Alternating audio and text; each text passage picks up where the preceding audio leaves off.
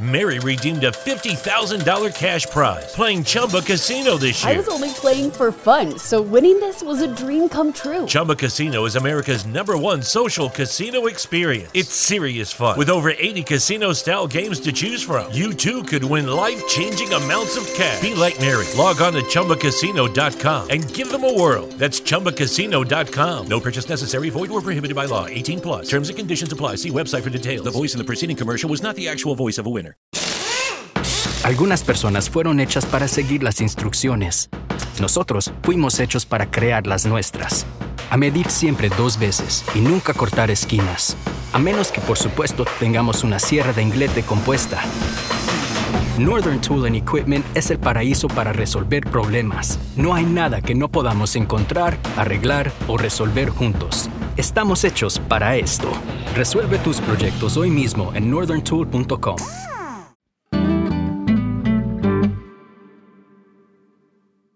Aclaramos que en dosis no recomendamos ni promovemos el consumo de ninguna sustancia. Por el contrario, invitamos a informarse y hacerlo de la manera más responsable posible. A mí lo que más me gusta es el primer pase del día. Con la nariz limpia después de bañarse, eso es como algo mágico. Es como empezamos el día bien. A veces me paso y como que qué gonorrea, estoy muy embalado y no puedo desayunar, pero pues todo bien. Quien habla es Luis, un fotógrafo documental, reportero gráfico y periodista colombiano que desde hace 15 años consume cocaína regularmente. Estamos en un apartamento arropados por el frío bogotano que trae consigo la lluvia. Mientras alistamos el micrófono, Luis y sus amigos caminan por la sala y la cocina hablando de rupturas amorosas, desamor y fotografía. Luis saca una pequeña bolsa de plástico de su bolsillo derecho, vacía su interior sobre la pantalla del celular y separa un par de líneas, tan blancas como el hueso, utilizando una tarjeta. Hace una pausa, enrolla un billete, se acomoda en el sillón, mira al piso y limpia sutilmente sus New Balance 550. Ubica los 20 mil pesos en la fosa nasal izquierda y esnifa una línea, luego otra. Son un par de segundos, dos aspiraciones secas, rápidas.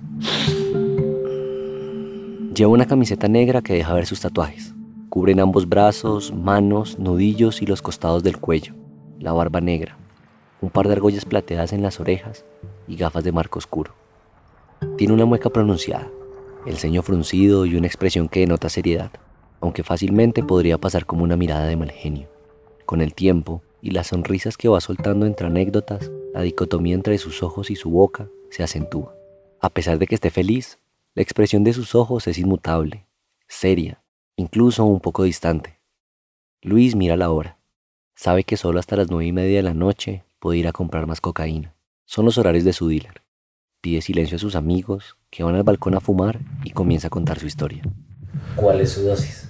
20 lucas diarias. Esa es. Bienvenidos a Dosis, un podcast sobre drogas y sus usos como remedios o venenos. Soy Nicolás Rocha Cortés, productor e investigador de esta serie. En los capítulos anteriores repasamos el consumo de hoja de coca, ya sea en mambe o en poporo, junto con sus beneficios, aportes a la salud y usos dentro de las tradiciones indígenas. Hicimos el recorrido histórico de la hoja de coca desde la colonia, pasando por la industria farmacéutica europea y terminando en la prohibición.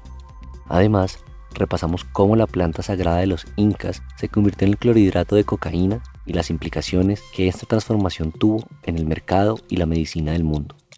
Pero, ¿cómo es el consumo de cocaína en la actualidad? ¿Qué provoca esta sustancia en el cuerpo y la mente? ¿Cómo es la vida del consumidor regular?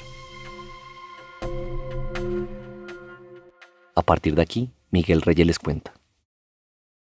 Antes de comenzar su historia con la cocaína, la vida de Luis tuvo que doblar en muchas esquinas. Yo soy hijo de una pareja migrante a Estados Unidos. Mi papá era colombiano, mi mamá es colombiana. Y nací por error en Estados Unidos. Viví dos años allá, me trajeron para acá, para Colombia. Crecí mi infancia en la casa paterna con mis tíos. Una familia un poco hostil, ¿no? Tenía un tío alcohólico, también consumía. Luego de vivir sus primeros años de vida junto a su padre, Luis, quien en ese momento no tenía más de 13 años, tuvo que cambiar de casa, de barrio y de vida después de que su papá murió. Esta casa era en un barrio popular, de ahí me voy para la casa de mi abuela materna y pues me cambia la vida que tenía porque entro a estudiar a un colegio distrital y bueno, ahí aprendí un poco más a sortear con más huevas la vida, pues por las condiciones. Pasé de ser el niño rico a ser una persona que tiene que pararse duro por sus cosas. Yo estaba acostumbrado a estudiar en un colegio católico, me daban todo y ya entrar como a un colegio distrital donde están empezando a darle oportunidades a los hijos de las personas reinsertadas, muchachos con problemas de adicciones, o sea, un lugar demasiado incluyente, pero también es demasiado hostil. Entonces, como que hay que tener carácter para sobrevivir porque ya es otra, otra cuestión. La muerte de su padre, quien le ofrecía una vida de niño rico, como dice él, significó un cambio profundo dentro de la manera en la que se relacionaba con el mundo. La casa de su abuela materna respondía a otras dinámicas, así como el barrio, y fue precisamente en ese barrio donde por primera vez vio la cocaína. También fue la primera vez que lo probé en mi barrio, que era en la localidad de San Cristóbal, con mis amigos. Una tarde, en un billar, se reunió con los mismos amigos de la adolescencia con quienes andaba descubriendo la vida pues ya como que uno se acostumbra a muchas cosas, es como ver vareta, ver cualquier otro tipo de cosa y pues así como a los 15, 16 años como que pille, pues ya probamos la vareta, que vemos el perico. Entonces como que eh, vamos en un pase, no sé qué, y pues bien, igual no me quedé enganchado ahí, en ese momento. De esa primera vez guarda un recuerdo vivido, una sensación que no se ha borrado de su memoria ni de su paladar. Me supo a pasta como un hijo de puta, pero duro, casi me vomito, pero pues me gustó como el embale. A pesar de llegar muy temprano a la cocaína, con aproximadamente 15 años, Luis no volvió a consumir de manera regular hasta la universidad. Ni siquiera me gradué de ese colegio, me echaron de un distrital. Tuve que validar y ahí ya hago una pasada fugaz por la universidad distrital para estudiar una licenciatura, pero pues no era lo mío. Realmente no tengo paciencia para enseñar, pero siempre me gustaron los temas sociales y la fotografía, entonces me estudié comunicación social. En esa facultad conoció a su primer dealer. En la universidad, no sé, he tenido la habilidad o el don de hacerme amigo de las NEA siempre y me hice amigo del dealer de la universidad sin saberlo. Y entablamos una amistad algo particular y divertida porque pues el reto era que yo conseguía la vaca para el chorro y pues él me patrocinaba el perico. Entonces era bien divertido. Empezó a consumir cada ocho días, los fines de semana, cuando estaba de fiesta, el trato era el mismo. Luis conseguía el dinero para el alcohol y su amigo le patrocinaba el perico, o la nieve, el Pérez, el chancle, el fuete, el paco. El embale que conoció en su barrio a los 15 años se convirtió en una sensación cada vez más usual. Siempre he tenido una personalidad ansiosa y como que me ponía un poco más activo. Pues yo nunca lo usé por esa maricada de que la gente dice, no, que es para que le pasme la borrachera, porque pues si usted toma es para emborracharse. Pero a mí me gustaba porque me ponía más activo, o sea, como más alerta. Gracias a su relación con el dealer de la universidad, Luis no era parte de la burocracia psicoactiva que casi cualquier persona debe atravesar. Conseguir un distribuidor, llamar, acordar un precio, comprar, esperar la entrega y ahí sí consumir. En mi caso como que era pues esta persona que era muy allegada a mí, entonces como que no había tanto trámite y tanto misterio para conseguir el perico, entonces era como que regálame un pase, no sé qué, una llave, se saca por una fosa, la otra y ahí ya empezaba como el embale que llaman. Al comienzo sí lo coge uno un poco fuerte y se siente uno un poco como ansioso con el corazón que palpita un poco más rápido, pero pues más alerta. Haremos un paréntesis aquí para explicar el efecto de la cocaína, los adulterantes y el bajón. Nicolás Rocha nos cuenta.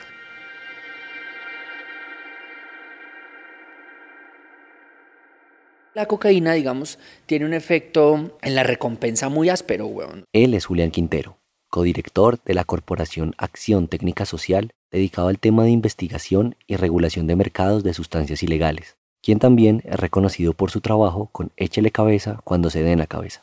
O sea, la cocaína es de esas sustancias que, por ejemplo, tú consumes y es tan corto el tiempo que tienes que volver a consumir rápido porque la respuesta de satisfacción del cerebro y la recompensa es tan inmediata y tan intensa que por eso vuelves a hacerlo. Si un buen perico, digamos, sin tanta basura, un pase de 20, de 50, 60, 70 miligramos, es un pase que a los media hora ya se desaparece. Antes de que llegue el dealer, el cuerpo ya está respondiendo a una expectativa que tiene sobre el placer. Julián hace referencia a cómo un consumidor regular de cocaína comienza a experimentar diferentes efectos solo con la confirmación de que la sustancia está en camino, de que se acerca. Una cosa es que tú estés acá y relajado y tomando cuando alguien dijo, ten un pase y uno dice, reveré. Pero cuando tú estás programado para echarte unos pases, desde que llamas y ya sabiendo que llega el dealer, ya tienes una respuesta de la recompensa del cerebro en los neurotransmisores que te está diciendo, uff, qué rico, ya viene lo que estoy esperando. Como lo vimos en el capítulo anterior, el efecto de la cocaína interactúa con el sistema de recompensa del sistema nervioso, bloqueando la eliminación de la dopamina de la sinapsis, lo que se traduce en una acumulación de dopamina, un neurotransmisor directamente relacionado con el placer y la sensación de bienestar.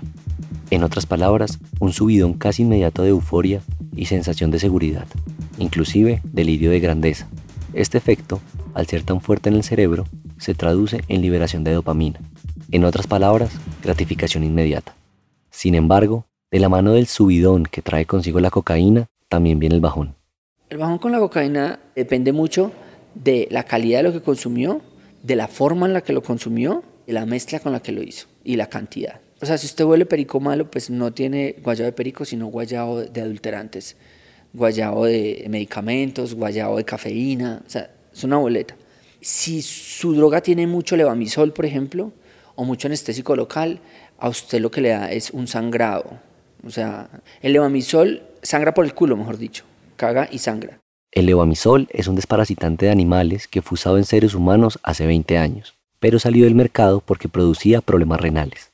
Se usa como aditivo en la cocaína rendida para aumentar los efectos psicotrópicos de la sustancia. Sin embargo, se asocia a falla renal aguda, hemorragia pulmonar, vasculitis, entre muchas otras cosas está el tema de la composición de las sustancias. Y es que en Échale Cabeza hemos logrado en los últimos 10 años cambiar la calidad de las sustancias disponibles en el mercado bogotano. Échele cabeza cuando se dé en la cabeza es un proyecto que busca generar y difundir información sobre sustancias psicoactivas para la reducción de riesgos y daños, orientado a promover y fortalecer la capacidad de decisión y respuesta de la población joven vulnerable y no vulnerable frente al consumo. Cuando nosotros llegamos a analizar, aquí era 80-20. 80% negativo, 20% positivo. Julián hace referencia a la pureza de la cocaína. Ahora estamos en un 90-10. 90%, positivo, 10% negativo. En 10 años volteamos todo eso. Y hemos logrado también que la gente se pregunte por la cocaína que consume, porque es que una cosa es, es que nosotros en Pepas le decimos es o no es, pero en cocaína le decimos rangos de pureza y adulterantes. Pero además del levamisol, ¿Qué otras sustancias se utilizan en esa mezcla que pretende imitar a la cocaína y que realmente no lo es? Los adulterantes en su orden son el 80-90% de la cocaína tiene levamisol, le sigue lidocaína o cualquiera de los anestésicos locales y le sigue cafeína y después medicamentos. Y eso se encuentra en todas, casi en todas las sustancias y varía la proporción que tiene por el precio, el lugar y la manera de adquisición. Y ya la gente empezó a entender que un perico bueno no es el perico de 10 mil pesos de mariachis, weón. O sea, como que, uy, ese perico re rico, reembalador me valió 10 mil pesos, tráigalo. Marica, hay unas veces que ni hay perico. Hay gente, sobre todo en sectores populares y gente más pobre, que nunca en la vida ha usado cocaína. Sin una mezcla de cosas blancas que lo mantiene alerta, lo manda a cagar, le quita el hambre y están convencidísimos. Y eso es re triste la cocaína en Colombia es muy barata, pero nunca va a haber una cocaína por encima del 50% a menos de 30 mil pesos.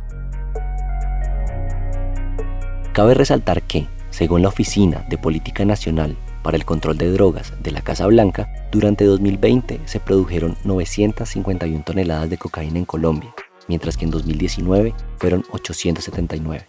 A pesar de eso, y como lo afirma Julián, muchos de los consumidores de cocaína del país realmente son usuarios regulares de mezclas que imitan el efecto de la cocaína. Si tú la compras a domicilio, con alguien de confianza, te vale 60 mil pesos, 70 mil pesos un gramo, seguramente te va a venir un gramo entre 75 y 100%, con pocos anestésicos locales y con poco levamisol. Si tú compras, si vas al Samber y te compras un bolsón así de grande y te vale 20 mil pesos el bolsón de 5 gramos y uy, severo, lo que vas a encontrar es menos del 25% de cocaína, mucha cafeína, mucho anestésico local. Sin embargo, a pesar de que se consuma cocaína con un alto grado de pureza, el bajón o guayabo es inevitable. El martes es el peor día para los usuarios de cocaína y de drogas de síntesis porque es el día cuando llega el guayao. El guayao moral sí está relacionado con las puertas que usted haya abierto y con la desinhibición hasta donde haya llegado. A mí el tema de la cocaína siempre me ha parecido un tema de mucho respeto porque la cocaína desinhibe al más tímido, weón. Entonces como que es un remordimiento horrible y es todo eso, como que cuando se abren y sobre todo la gente que empieza a consumir por primera vez, que no conoce el poder de la cocaína, pues marica, y sobre todo hay gente que se le aumenta esa libido y terminan ser las orgías, no se cuidan y al otro día son como, ¿qué hice? Escriben al chat llorando, ¿qué hago? Estoy muy deprimido y es como, marica, dignidad, duerma y relájese y el mundo no tiene la culpa. Hasta acá este paréntesis. Regresamos con Luis. El bajón del perico sí era como bien depresivo al comienzo. Digamos que ahora ya no siento eso, pero al comienzo sí era como ese guayabo moral que llaman. Entonces es como, ah, puta, ¿por qué hice eso? Y como que, ah, no vuelvo a consumir, no sé qué, pero pues ya llegaba el otro viernes y en la misma. A pesar de que Luis continuaba consumiendo regularmente, una vez terminó la universidad se alejó de su dealer y la dinámica con la sustancia cambió. Yo me graduó, él nunca logró hacer nada con su vida y pues como que nos abrimos. Yo, pese a todo, como que súper regular la vuelta laboral de la de la fiesta, entonces como que pude vivir los dos mundos y lograr salir, digamos que adelante, entre comillas, porque no sé qué sea salir adelante. Sin dealer se limitaba a consumir cocaína cuando se la encontraba de fiesta. Sin embargo, ya graduado de la universidad, se vuelve un consumo que no es solo de fiesta cuando consigo mi primer trabajo. Tengo un grupo de amigos que la mayoría consume. La marihuana es como lo que el común denominador de ellos. El perico de algunos de nosotros, porque no puedo decir que todos lo hacen, pero pues es normal. Ya nos frecuentábamos más, entonces como que ya era como la excusa para, como que, uy, weón, amanecí como con sueño, entonces necesito ir a camellar bien, entonces me echaba un pasecito con un tinto a las 8 de la mañana, no cae mal, y entonces como que ahí ya se vuelve más regular. Además de sus amigos, ganar más dinero ayudaba a que el consumo fuera directamente proporcional a los ingresos.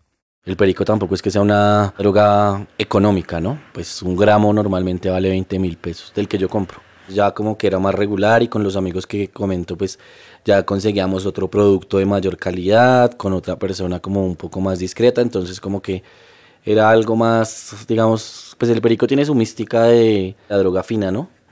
Entonces era algo como más, como más puro. Pues es que la gente lo cataloga como la droga de élite, ¿no? Y pues casi la mayoría de gente de élite niega que mete perico, pero pues eso es una huevonada. Porque todos los que niegan que meten perico y lo miran a usted como periquero cuando están borrachos, le piden a usted perico. A medida que ganaba más dinero, Luis conseguía un producto de mejor calidad y a la vez mantenía su trabajo y sus relaciones personales, hasta que su vida dio otro giro.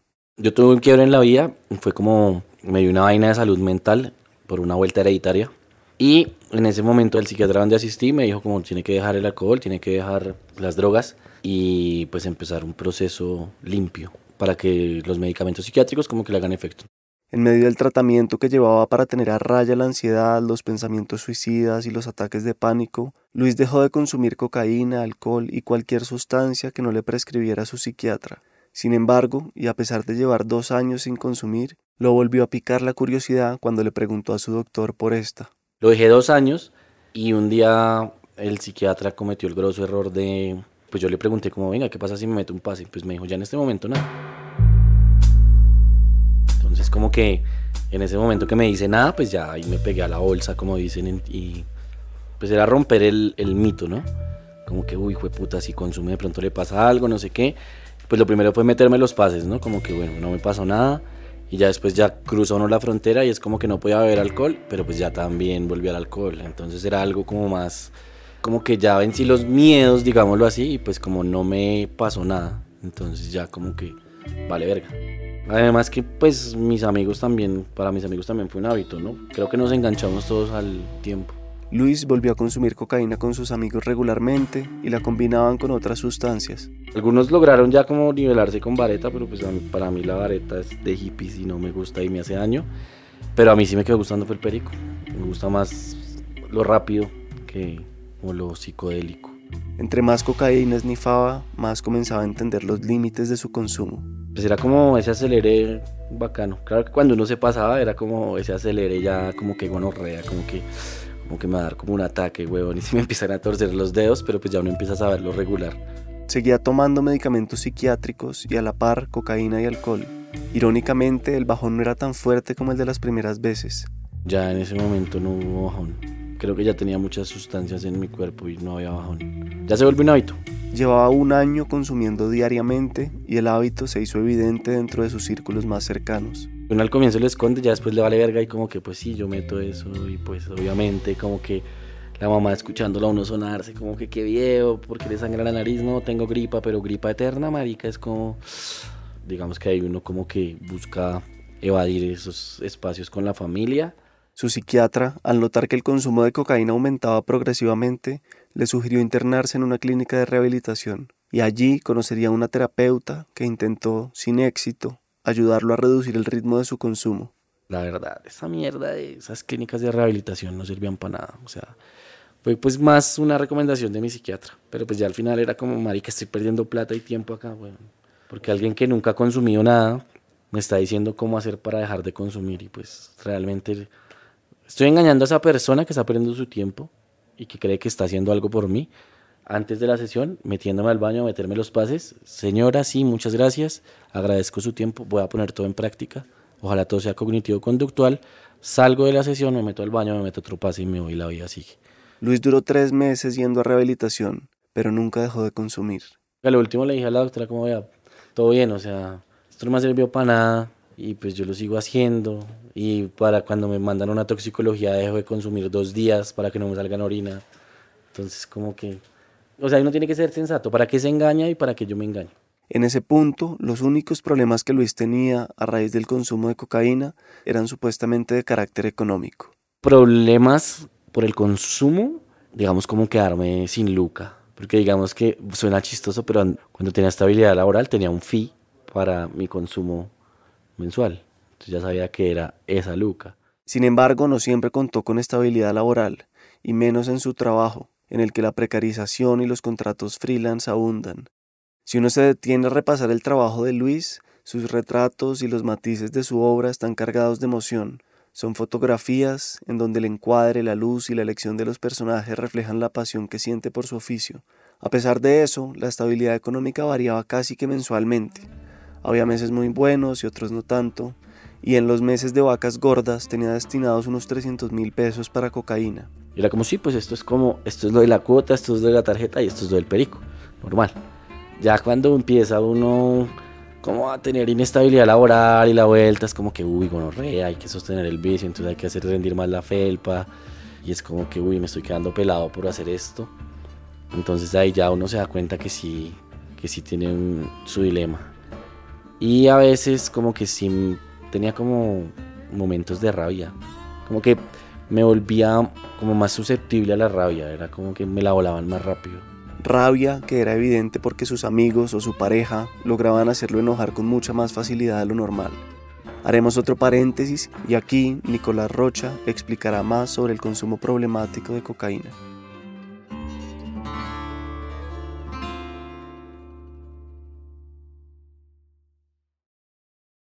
Si uno hablara de, de, la adicción como una enfermedad, como la define la Organización Mundial de la Salud y ya la adicción propiamente dicha, uno debería liberarse de, entenderla solamente como una enfermedad, porque hay personas que se enferman y no enfermedades.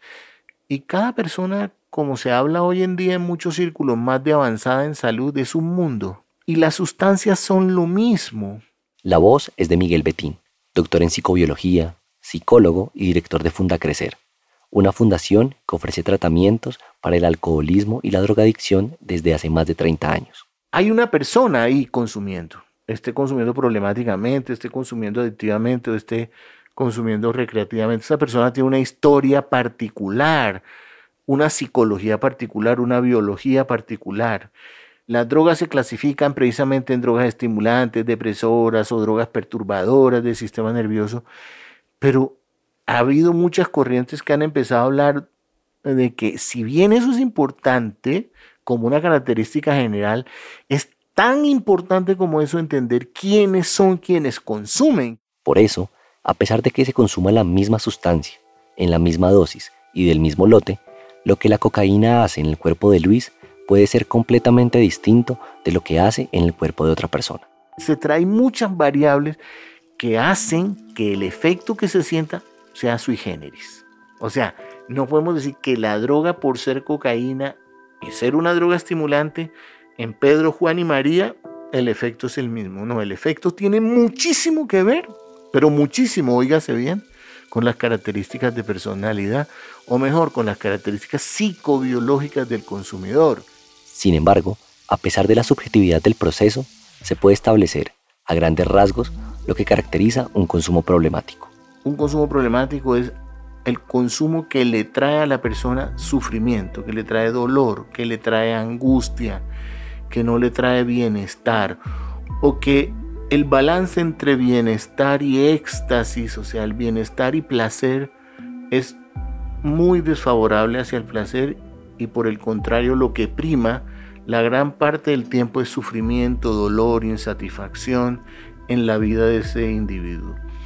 Y que esa persona, pese a ello, digamos, se le dificulta tomar una decisión para regular el consumo porque quizá no puede hacerlo porque lo ha intentado de muchas maneras y no lo logra, o porque sencillamente es tan superior la relación que tiene con la sustancia que la persona ni siquiera se plantea esa posibilidad. Un consumo problemático es un consumo que produce mucha más insatisfacción, mucho más desasosiego, mucha más angustia, mucha más depresión, muchas más dificultades relacionales que lo que le pueden traer los momentos de placidez o de placer. Es precisamente por esta razón por la que abandonar la cocaína por completo les resulta tan complicado a muchas personas. Cuando tenemos personas que han sido adictas, grandes consumidores, y después abandonan el consumo de cocaína, lo que suelen caer es en una anedonia dificilísima de manejar. La persona, al haber abandonado la cocaína, ya no siente placer, por ejemplo, con las relaciones sexuales, ni ir a ver el director de cine que le fascinaba, tampoco le gusta salir con los amigos, porque evidentemente ha habido un daño en lo que se conoce como circuito del placer en el cerebro, que estuvo acostumbrado a que la dopamina, que de alguna manera estaba ligada a que él sintiera más placer cuando la tenía ahí en producción, como ya la función nerviosa se acostumbró a que lo que hacía que se produjera esa dopamina en grandes cantidades era la cocaína y la cocaína ya no está, esas actividades que antes estimulaban la producción de dopamina y por lo tanto le hacían sentir placer, ya no lo logran. Pero no es definitivo. Entonces es todo un nuevo aprendizaje que demora a veces años para que la persona vuelva a sentir, digamos, placer, y ni siquiera placer éxtasis, sino placer placentero, placer plácido. O sea, sentirse agradable viendo cosas. Entonces, al principio es muy difícil y por eso las personas que abandonan la cocaína recaen tan fácilmente porque el sistema nervioso ha perdido la capacidad de excitarse, de estimularse. Y eso es una de las cosas complicadas que pasan. Y eso es así, eso sucede neurofisiológicamente. Porque las drogas sí logran producir cambios no solo fisiológicos, sino incluso anatómicos, es decir, en la estructura cerebral. De vuelta con Luis. Cuando le preguntamos por casos de personas que pierden la capacidad de sentir placer, Luis asegura que no lo ha experimentado. Sí lo he escuchado, pero no me pasa. Igual tengo una teoría, después de que me enfermé de la vuelta esta mental, indagaba mucho, también pues porque yo soy periodista de formación, entonces indagaba mucho de todo. Cuando uno indaga mucho sobre ciertos temas, lo que hace es meterse más huevonadas en la cabeza y como prevenirse a o estar predispuesto a que algo pase. Entonces, pues a mí no me pasa. Digamos que a mí me gusta comer dulce y pues me como un buen postre y me sabe una chimba, o culeo y chimba, o sea, o almuerzo algo bacano y es severo, o bueno, no, sé, salgo a parchar con mis amigos y pues no hay, pues también la paso bien. Realmente su rutina no ha cambiado y el consumo de cocaína sigue siendo parte de la misma. Me levanto, digamos que no tengo un horario de levantarme específico porque mi trabajo es depende de la agenda de otra persona me baño, me, pues digamos que le hago aseo a mi nariz, me meto una sonada de la hijo de puta, eso es lo que, eso es el aseo de la nariz. Pues como que saco todo eso que tengo ahí del día anterior, me cambio tan tan, eh, saco mi felpita, un pasecito considerable para iniciar el día. En el trabajo trato de no hacerlo tanto, porque pues ya hay vainas que lo delatan a uno, entonces ya hay mucha gente como que pues los mojigatos como que siempre quieren buscarle el quiebre a uno, entonces trato como de no dar pistas. Pero si digamos como que bueno, llego, me fumo un cigarro, tan, me meto un pase, empiezo a camellar, tan, tan, tan, cuando tengo el tiempo libre después del almuerzo otro pasecito y salgo y un pasecito más y por la noche lo que le digo, hasta las 9 me meto el último pase. Luis sabe que su dosis es una felpa diaria de un gramo, la misma bolsa transparente que vació sobre el celular al comienzo de la entrevista es decir, unos 20 mil pesos. Luis se expone constantemente a la crítica más repetitiva que se les hace a los consumidores de cocaína respecto a financiar la guerra en Colombia, ser parte de lo que se ha vendido como el problema estructural más grande del país y básicamente patrocinar un producto que está manchado de tanta sangre. Pues yo pienso que, mm, que así uno se tome una cerveza, eso tiene sangre, ¿sí me entiende? Y pues yo ya rompí como esa idea porque yo trabajé muy de cerca el tema del glifosato, entonces viajé, hice un documental, pues también entendí que es la única forma en la que muchas personas que no tienen oportunidades laborales y económicas, pues su única fuente y sustento es la cocaína y pues eso no se puede negar. El tema está en regular, Como lo explica Julián Quintero, la postura del prohibicionismo radical aceptada por el mundo desde el 8 de junio de 1971 y que fue impuesta por el presidente Richard Nixon en Estados Unidos es cada vez menos común. Ya nadie se atreve a defender la guerra contra las drogas. Eso, parce, eso a nivel internacional ya el que lo defiende es como protocolo, como negocio, como que los que venden el glifosato están ahí haciendo lobby, los que venden el helicóptero también o como inclusive lo reiteró el presidente Petro en septiembre de este año. Disminuir el consumo de drogas no necesita de guerras, de armas, necesita que todos construyamos una mejor sociedad, una sociedad más solidaria, más afectuosa, donde la intensidad de la vida salve de las adicciones y de las nuevas esclavitudes. La guerra contra las drogas ha fracasado la lucha contra la crisis climática ha fracasado. El discurso ante las Naciones Unidas reafirmó el hecho de que cada vez más el mundo vira hacia las políticas regulatorias, un escenario en el que Colombia figura como un referente a nivel internacional. En Colombia tenemos desde el 94 la dosis personal. En Colombia tenemos reducción de años desde el 2007. Tenemos una ley de salud pública desde el 2012. Tenemos dosis de aprovisionamiento desde hace 4 o 5 años. O sea, los avances que hay en Colombia en temas, por lo menos deporte y consumo, son muchos. Sin embargo, han sido tantas las campañas y el adoctrinamiento contra la mata que mata que la transición aún no parece fácil el problema no es de la droga, sino de la prohibición. Entonces, todavía estamos en esa tarea, todavía siguen pensando que el problema es de Pablo Escobar, todavía siguen echándole la culpa a, ¿sí? a la guerrilla, cuando se les olvida a todos que quien se inventó a Pablo Escobar y que se inventó a la guerrilla narco fue la prohibición. Además, cada vez más los consumidores, como en cualquier otra lucha social, se apropian de los espacios de discusión respecto a estos cambios. Creo que hay un tema interesante con el de salir del closet psicoactivo. Hay una cosa, hay una tendencia mundial de cada vez más los usuarios de drogas empoderarnos de la reforma de las políticas de drogas. Pero mientras la sociedad civil acepta los cambios que están teniendo lugar en el mundo respecto al consumo de sustancias, cada vez más gobiernos, congresistas, activistas, inclusive juristas, trabajan desde otro frente. Ya hay un ambiente en los pasillos del poder que indica que la guerra contra las drogas fracasó, que toca salir de esto, pero que toca salir de esto lo menos untados posible porque la sociedad no la va a cobrar hasta el culo y que tenemos que avanzar en esa transición. Yo creo, sin temor a equivocarme, que este gobierno que entrega el 8 es el último gobierno prohibicionista que tuvo Colombia en los últimos 50 años. Julián se refiere al gobierno del expresidente Iván Duque. ¿Qué pasa? Yo te muestro la nieve. Oh, vamos a esquiar. De acá el hueón. Nieve, cocaína, cocaine. Así como en el diálogo que mantienen Fernando Solórzano y Oliver Pages en la película colombiana El Rey, la cocaína, Blancanieves, Perico, Crack, Bazuco o cualquiera de los nombres que el clorhidrato de cocaína y sus derivados han coleccionado con los años, se ha anclado como una de las drogas más mencionadas en la música, el cine y la literatura universal. Pues yo no lo defino como Blancanieves, sino como la camiseta blanca, siempre. Para mí es una camiseta blanca. Porque además el blanco es pureza, ¿no? Entonces, y como que eso me permite, paradójicamente, ser alguien puro, transparente, ¿no?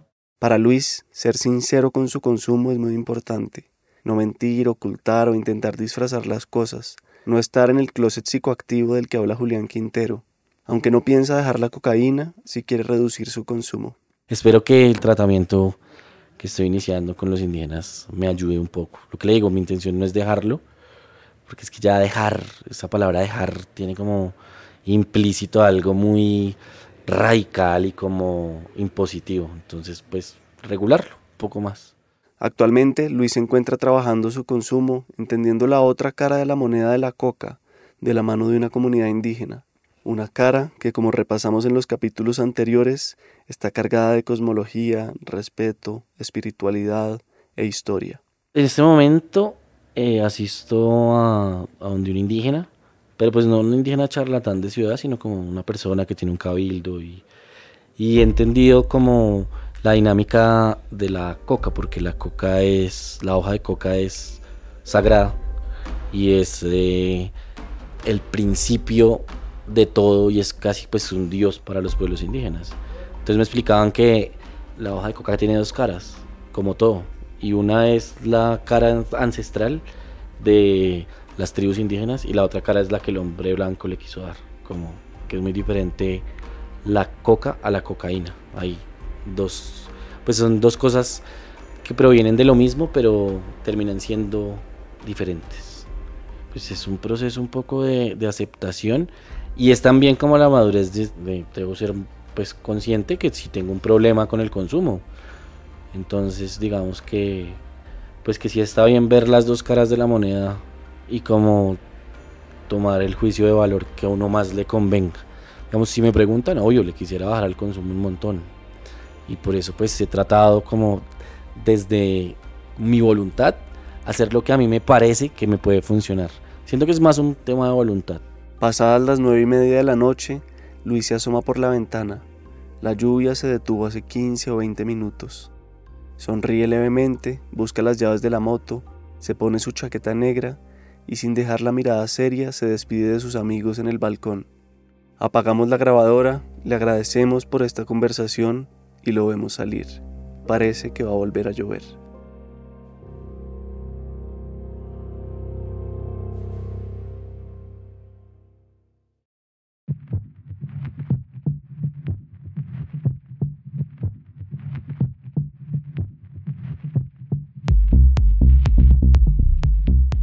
Estos tres episodios de Dosis fueron realizados gracias al apoyo del Fondo para Investigaciones y Nuevas Narrativas sobre Drogas de la Fundación Gabo y Open Society.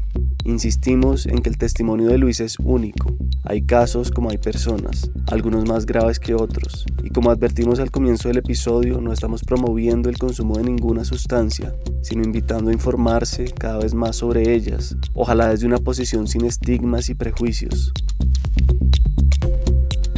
Queremos continuar haciendo más episodios de dosis, pero esto solo será posible con el apoyo de ustedes, nuestra audiencia. Si ya hacen parte de nuestra comunidad, infinitas gracias. Y si aún no están ahí y quieren unirse, solo entren a la noficción.com slash cómplice. Recibirán varios beneficios adicionales a partir de un aporte de 2 dólares. Y si nos quieren apoyar de otra manera, ayúdenos a regar la voz. La investigación y el guion de este episodio son de Nicolás Rocha Cortés. La edición es mía, Miguel Reyes. La mezcla y el diseño de sonido son de Valentina Fonseca y Daniel Díaz. Y la ilustración de la portada es de Camila Preciado. Muchas gracias por escucharnos y hasta la próxima. Mary redeemed a $50,000 cash prize playing Chumba Casino this year. I was only playing for fun, so winning this was a dream come true. Chumba Casino is America's number one social casino experience. It's serious fun. With over 80 casino style games to choose from, you too could win life changing amounts of cash. Be like Mary. Log on to chumbacasino.com and give them a whirl. That's chumbacasino.com. No purchase necessary, void or prohibited by law. 18 plus. Terms and conditions apply. See website for details. The voice in the preceding commercial was not the actual voice of a winner. Lucky Land Casino asking people what's the weirdest place you've gotten lucky? Lucky? In line at the deli, I guess? Aha, in my dentist's office. More than once, actually. Do I have to say? Yes, you do. In the car before my kids' PTA meeting. Really? Yes. Excuse me, what's the weirdest place you've gotten lucky? I never win and tell. Well, there you have it. You can get lucky anywhere playing at LuckyLandSlots.com. Play for free right now. Are you feeling lucky? No purchase necessary. Void where prohibited by law. 18 plus. Terms and conditions apply. See website for details.